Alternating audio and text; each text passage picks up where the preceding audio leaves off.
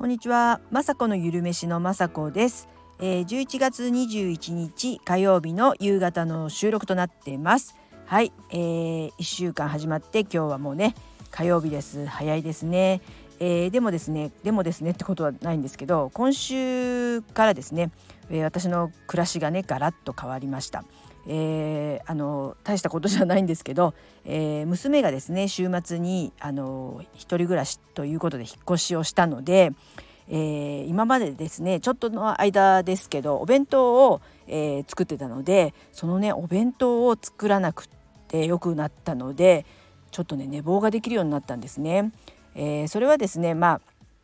あの結局ねえー、嬉しいんですけども結局あのうち猫を飼っているので猫ちゃんにね起こされたり、まあ、相変わら相変わらず、まあ、6時台とかにはね起こされちゃうのであの変わらないんですけどもでもね気持ちがね全然違いますよね。あのお弁当を作るってことは下手したら前日にあの品数を何品かねあの増やして作ったり、えー、頭の中では詰めるだけにしたいんですけどああとは目玉焼きじゃない卵焼き作ろうとか、えー、毎回毎回の料理もですね、えー、野菜炒めだけではなくってちょっととろみをつけたりとかあとやっぱり唐揚げだとか鶏肉とかあの肉料理をねちょっと増やしたりとか、えー、私はそんなに今ね肉料理食べたくないんですけども誰かねお弁当がいるってことは、えー、そういったレシピが多くなりますのでどうしても私もねあの残り物というかね食べちゃったりするので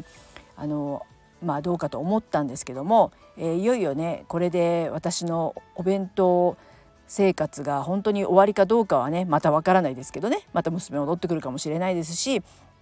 えー、また誰かがねあのお弁当作ってって言われたら、えー、作ることになると思いますけどもとりあえず、えー、もう何十年も作ってた多分もうわからない。30年ぐらいは作ってるのかな？30年ってことはないか。でも下手したら30年ぐらい作ってますよね。結婚して30年経ってるので。まあ30年毎日ではないですけど20年ぐらいは誰かどうかの誰かしらのお弁当を作ってたので、えー、朝早く起きて作ってたことを考えましたら本当もう感慨深いというかあこうやってボケちゃうのかなって思うぐらいやっぱりこうちょっとねあの力抜けていいんですけども、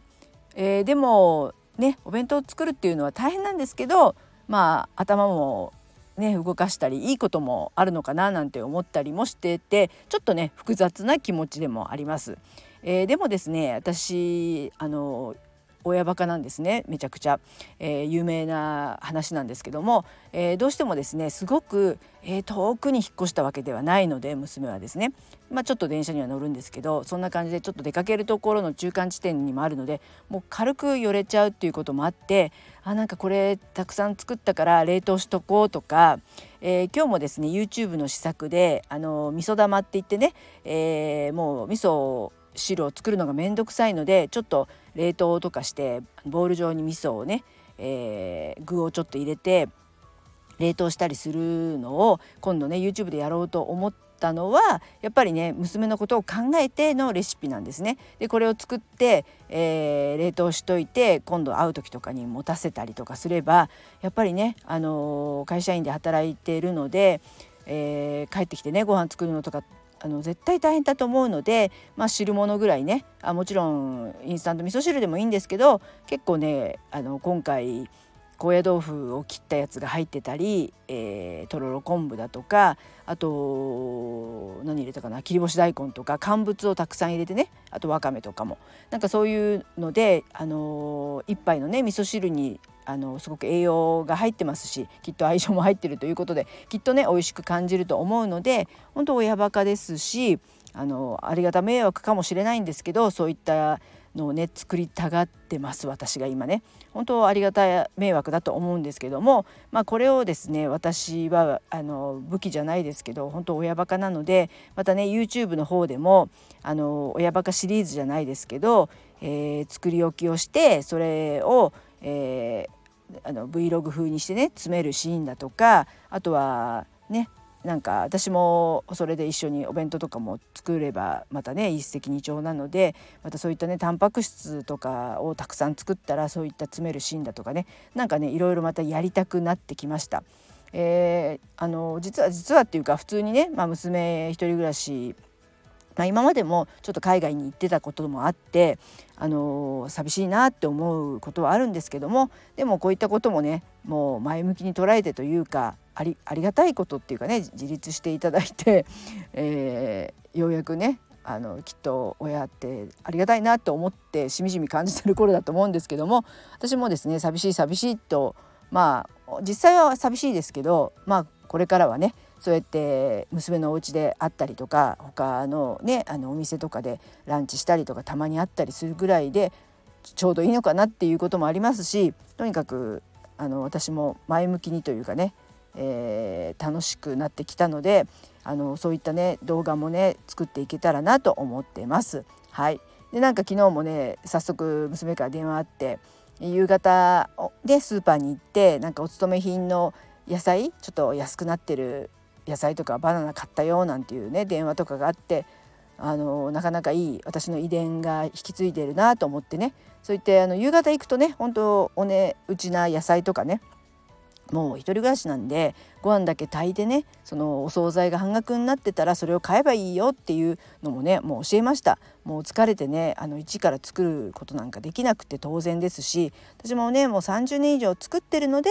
あ何か作った方がいいかなとかあと人数が家族がいれば作った方がいいかなぐらいな感じで作ってますけどあの一人暮らしされてる方はですねそういってそういった風にねお値打ち品の、えー、お惣菜を食べてご飯と味噌汁をもしかしてもしかしてできたら 作ればもう100点満点だということをね、えー、娘にも言って娘もねプレッシャーで「ああ大変だ作らなきゃ」なんてちょっとね母が作ってるのをちょっと見せてしまってますので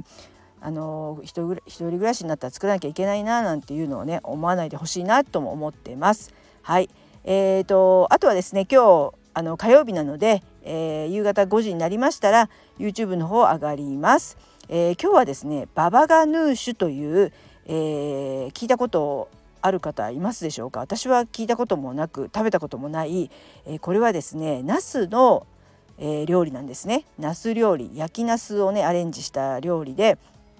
えー、トルコ料理中東中東の方で、えー、食べられてるということでですね、えー、試作でねもちろんこれは作ったんですけどとってもね、えー、練りごまが効いててとってもね美味しくて